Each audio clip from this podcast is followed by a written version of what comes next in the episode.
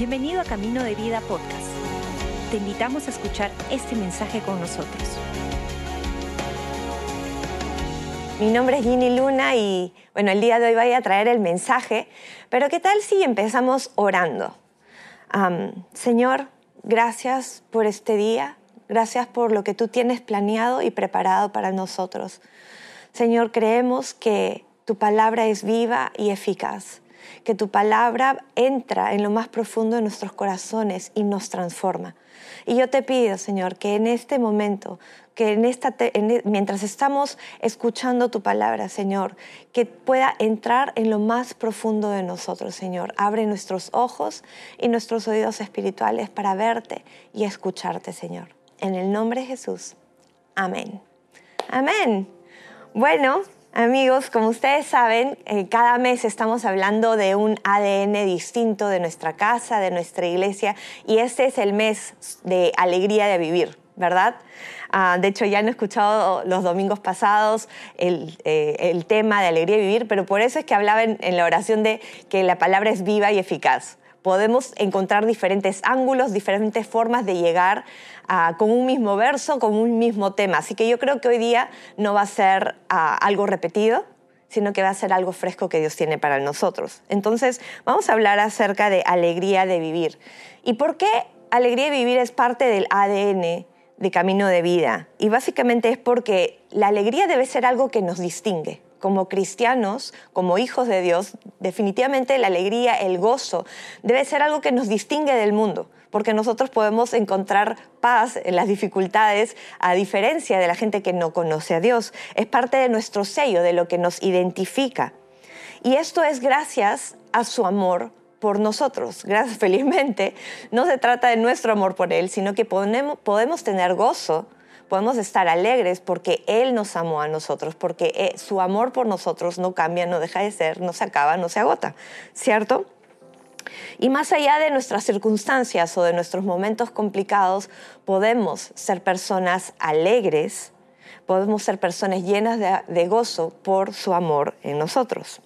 Ahora, la mejor definición de amor o la mejor o la definición más corta que podemos encontrar por amor es Dios. ¿Por qué? Porque Dios es amor. Es la mejor definición. Si tú estás buscando qué es amor, bueno, Dios es amor.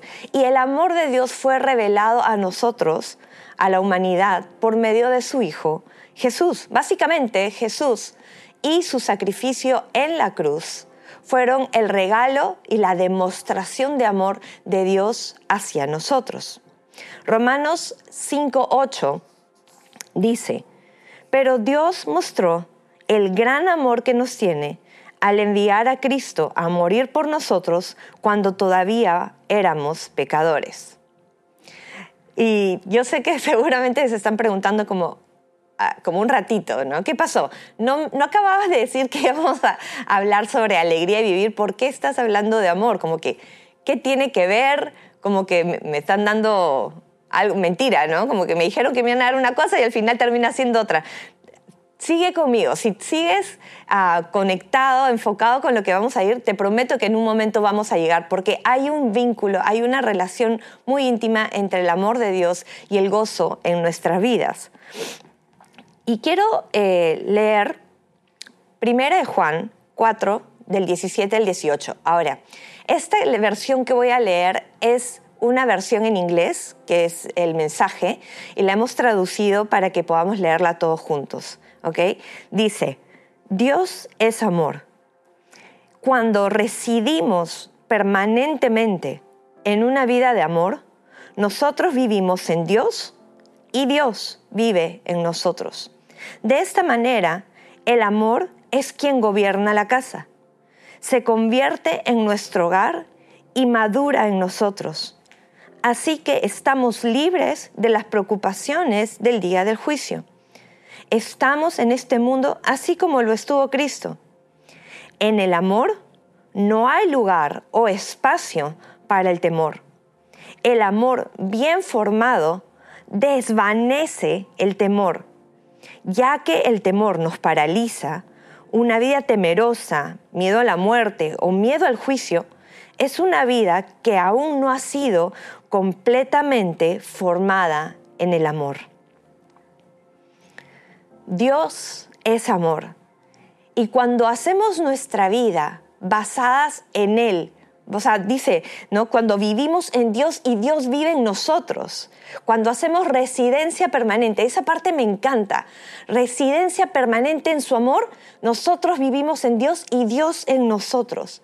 Ahora, cuando hablamos de residir o de vivir en Dios, estamos hablando de Él mismo, no solamente de su amor, sino de Él mismo. Y qué mejor representante de Dios, qué mejor referente de Dios que su palabra.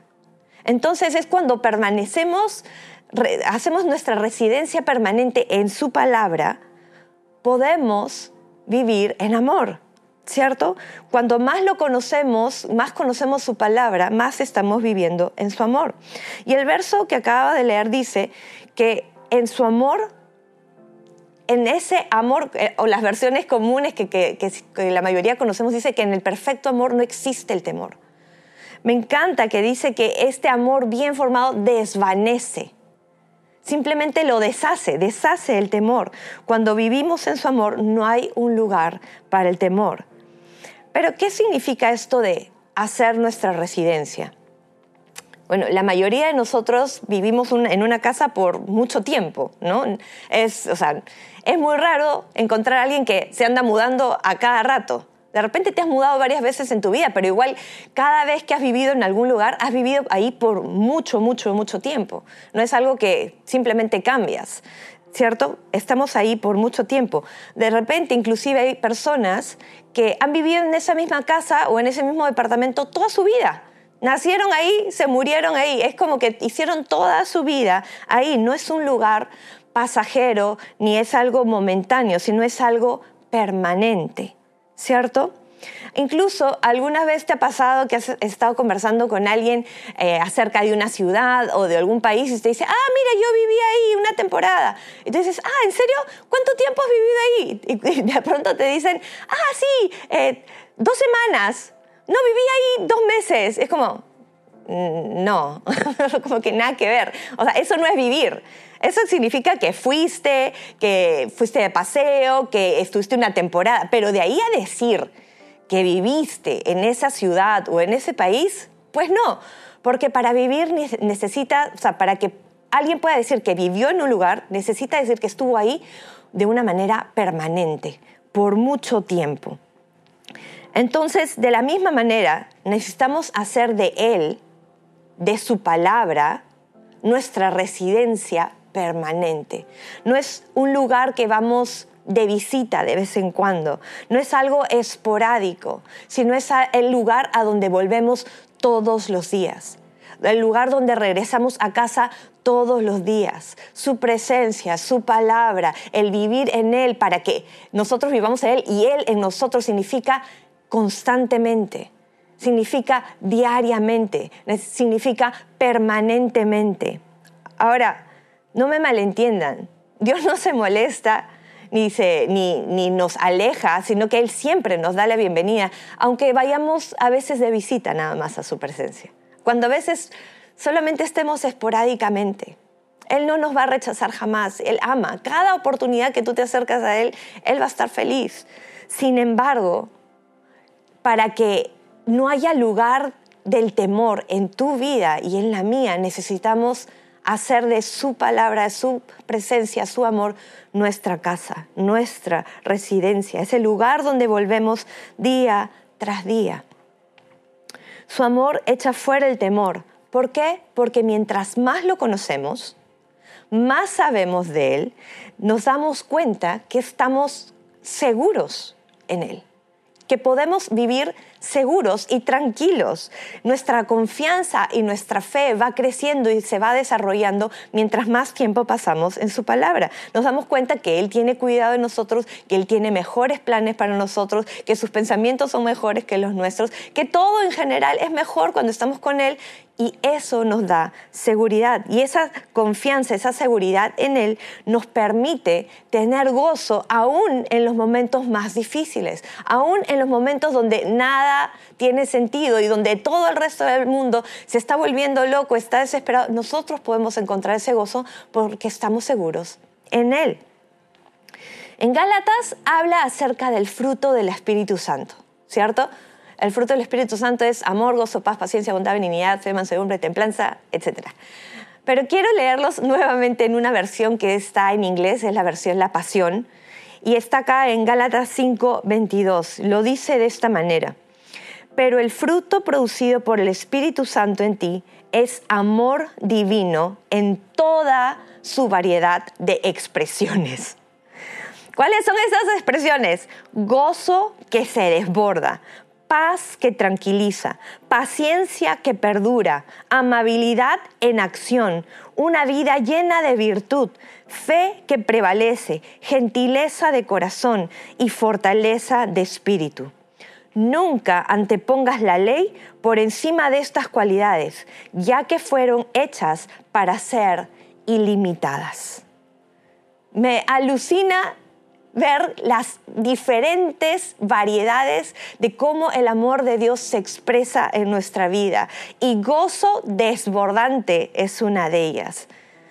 El gozo se desborda y es una expresión de vivir en su presencia de vivir en su palabra, de vivir en su amor. Y me parece alucinante que dice que esta variedad de expresiones fueron hechas para que no tengan límite. O sea, para que no sean limitadas por nada, ni discusiones, ni este, problemas, ni dificultades económicas, ni el, cómo está el país, ni siquiera enfermedad. O sea, nada debe limitar esa expresión del amor de Dios, ese gozo desbordante que Dios nos puede dar. Absolutamente nada puede limitar el gozo desbordante que tenemos en su amor. Si Dios no le pone límite a este gozo, a este amor que tiene para nosotros, entonces nada más puede limitarlo cuando estamos haciendo de su presencia nuestra residencia, donde estamos cuando estamos habitando en ellos. Por eso cuando quizás por temporadas nos alejamos, dejamos de caminar así tan cerquita como lo hacíamos antes de Dios, dejamos de hacer de Él nuestra residencia, dejamos de tener esa confianza dejamos de, tener esa seguridad en Él y empieza empezamos a preocuparnos, empieza a entrar el temor en nuestra vida. ¿Y qué sucede cuando entra el temor? Entonces el gozo se va. Cuando llegan las preocupaciones, el gozo se va. Es casi imposible que existan estas dos juntas. O tienes gozo o tienes temor. O tienes gozo o estás preocupado no pueden existir juntos. Así como en el amor no hay temor, tampoco en la preocupación puede haber gozo. Y la verdad, Dios ya hizo todo. Ya mandó a Jesús para morir por nosotros. Y lo único que queda en nuestro plato, en, nuestra, en nuestras manos, es decidir qué es lo que vamos a hacer, dónde vamos a residir, dónde vamos a vivir, fuera del amor de Dios o vamos a vivir en el amor de Dios para que ese gozo salga y sea ese testimonio a otras personas de cómo tú puedes vivir con gozo, cómo tú puedes estar alegre con todo lo que está sucediendo. Es porque yo vivo seguro, segura en el amor de Dios. Y si estás aquí en este día y estás escuchando este servicio y dices, ¿qué es, este, qué es esto de este amor de Dios? Bueno, queremos hacerte una invitación. Si tú nunca has recibido a Jesús en tu corazón como tu Señor y Salvador, queremos darte esta oportunidad. La palabra de Dios dice que si tú crees en tu corazón y confiesas con tu boca que Jesús es el Señor, serás salvo. ¿Y qué significa esta salvación? Es que puedes experimentar ese amor de Dios y ese gozo que solo Él puede darte. Entonces, si quieres empezar esta relación con Dios, por favor, repite estas palabras conmigo. Padre nuestro que estás en los cielos, en este día te abro mi corazón. Yo te recibo como mi Señor y Salvador. Entre en mi vida. Hazme una nueva persona. Gracias Jesús. Amén. Gracias por acompañarnos. Esperamos que hayas disfrutado el mensaje de hoy. Si deseas más información, síguenos en nuestras redes sociales o visita caminodevida.com.